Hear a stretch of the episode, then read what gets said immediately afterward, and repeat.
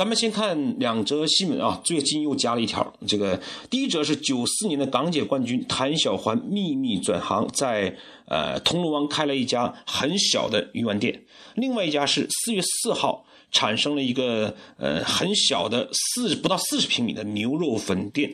开这家店呢是刚刚从北京大学法学院毕业的张天一，而跟他合作的几个小伙伴呢，一个是硕士，一个是 MBA，还有一个呢是前公务员。为什么说又加一条呢？这个刚刚有一个这个不幸的消息，最近又有一个硕士生，这个因为找不到自己内心中的这种合适的工作，刚刚自杀。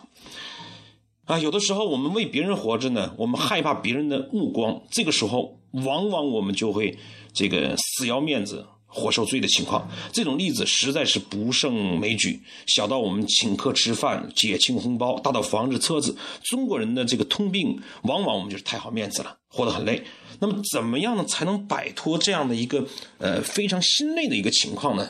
所以我们看，一个是啊，九四年的一个港姐冠军，一个是北大法学院的硕士研究生，他们都能够放下面子的光鲜，选择一个看上去并不起眼的一个行业，甚至是很多人都不耻为之的这样一个事情来做。为什么呢？这个我们知道，谭小环在这个做这个之前，在 TVB 一个月的收入呢是一万八千的港币，在我们内地看来，当然这个数字还算可以啊。但是在香港，可能连呃基本的生活费都很难应付。这个谭小环在 TVB 的薪水呢，可能还不如香港的一些普通白领，甚至比不上理发店的洗头工。曾经有一个媒体报道，香港一家饭店开出一千六百万港币的薪水招洗碗工，居然招不到合适的人。所以呢，对于谭小环来讲，这个除了自己的吃住养车，还要给父母家用，那这点工资根本就不算什么，不够用。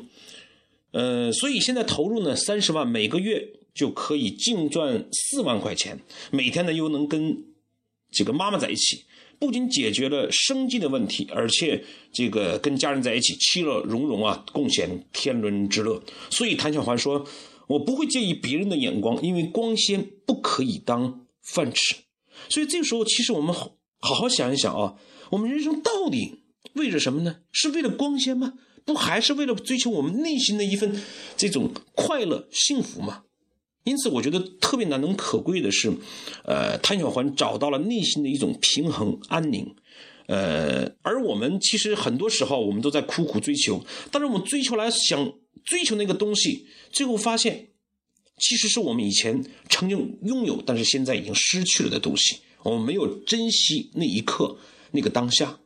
张天一他们也是一样哦，许多现在我觉得这个毕业的这个这个学生以发财当官出名作为成功的标准，所以我们这个看到一个不幸的消息，最近又有一个硕士研究生因为找不到工作，呃，自杀了。但是张天一他们呢，却能不去迎合世俗的偏见，最终内心的这种价值判断，追求自己的梦想，在众多的出路中选择了一个呃很不光鲜、很不耀眼的一个职业。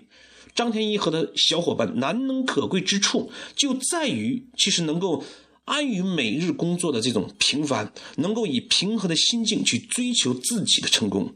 那么今日的这种平凡，可能积累起来就是以后的不平凡。谁能想到，也许是十年，也许五年，那么张天一他们会成为一个连锁这个这个大的连锁经营店，或者是其他这方面取得成功呢？而这种成功，恰恰不正是我们心中真正追求的那种喜悦和幸福吗？所以，我觉得，其实，与其说谭小环和张天一他们能够放低身份来追求内心的平静，我倒认为，不如说他们其实是因为内心平静与平衡了，才能够放低身份，甚至已经没有身份的概念了，因为。没有身份高低嘛？我是谁？我无所谓嘛？我以前这个是硕士研究生，北大毕业的又怎么样？我是这个以前的这个钢铁冠军又怎么样？这些东西都是过往烟云嘛，我不在意了嘛？那你哪有有放下的概念呢？所以这个时候，当我们没有这种想法的时候，我们做事情才能怎么样？我觉得就是无所畏惧嘛。我们不要这张被不要这张面子了嘛，无所担忧。做事情我们防而可而什么？就是。我们叫呃，更可能全力以赴。其实《道德经》对这方面有一个这样的阐述啊，这个我们稍稍解释一下，就是说《道德经》讲我们通常的时候啊，我们就太重视我们自己的身身份了，叫贵这个，然后呢，我们呃就会胆战心惊，宠辱若惊，就得到一个东西。啊，得宠、赞扬、提职这些感到荣耀的东西呢，我们得到，我们感到惊喜，但是随之而来，我们怕丢丢失，所以我们也。害怕诚惶诚恐，失宠的批评、降职这些有辱面子的事情，这个发生了，那我们更会惊恐不安。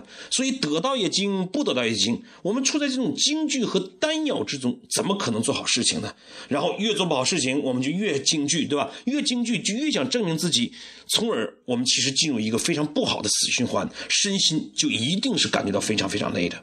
其实这个，呃，对这方面呢，我觉得有一个故事讲的是特别好的。他大概讲的概念是说，这个我们都知道后羿啊，他是一个这个呃神射手，那么呃立贵，呃立射啊跪射骑射样样精通，而且渐渐必中靶心，从来都没有失手过。但是有一次呢，这个夏王这个请后羿进宫来演示他的这个射技，那么就对这个这个这个后羿讲说。为了使这个表演更加有趣呢，我们定个规则：如果射中了，我就赏赐给你黄金万两；如果射不中，那我就要削减你一千户的封地。结果呢，可想而知，后从来几乎没有失手的后羿，连射了两次箭都失手了。什么原因呢？这个夏王当时也这个问这个身边的人说：“这个后羿不是神射手吗？怎么大失水准了呢？”手下就解释说，后羿平时射箭是有一个平常心的，没有荣辱，对吧？波澜不惊啊，宠辱不惊。那么现在这个射箭关系到切身利益，而且我们这么多人啊，众目睽睽之下，大家都在看着的，事关荣辱，他怎么能静下心来充分发挥技技能呢？所以我回头想，我们人生不就是如射箭吗？我们管它刮风下雨，对不对？管他其他事干嘛？如果我们内心平静了，我们才能射准我们人生之箭。否则，我们总是担忧这个，担忧那个，从也精，如也精，过分顾及到自己的身份，我们怎么可能射准我们的人生之箭？我们又如何能追求自己真正要的幸福呢？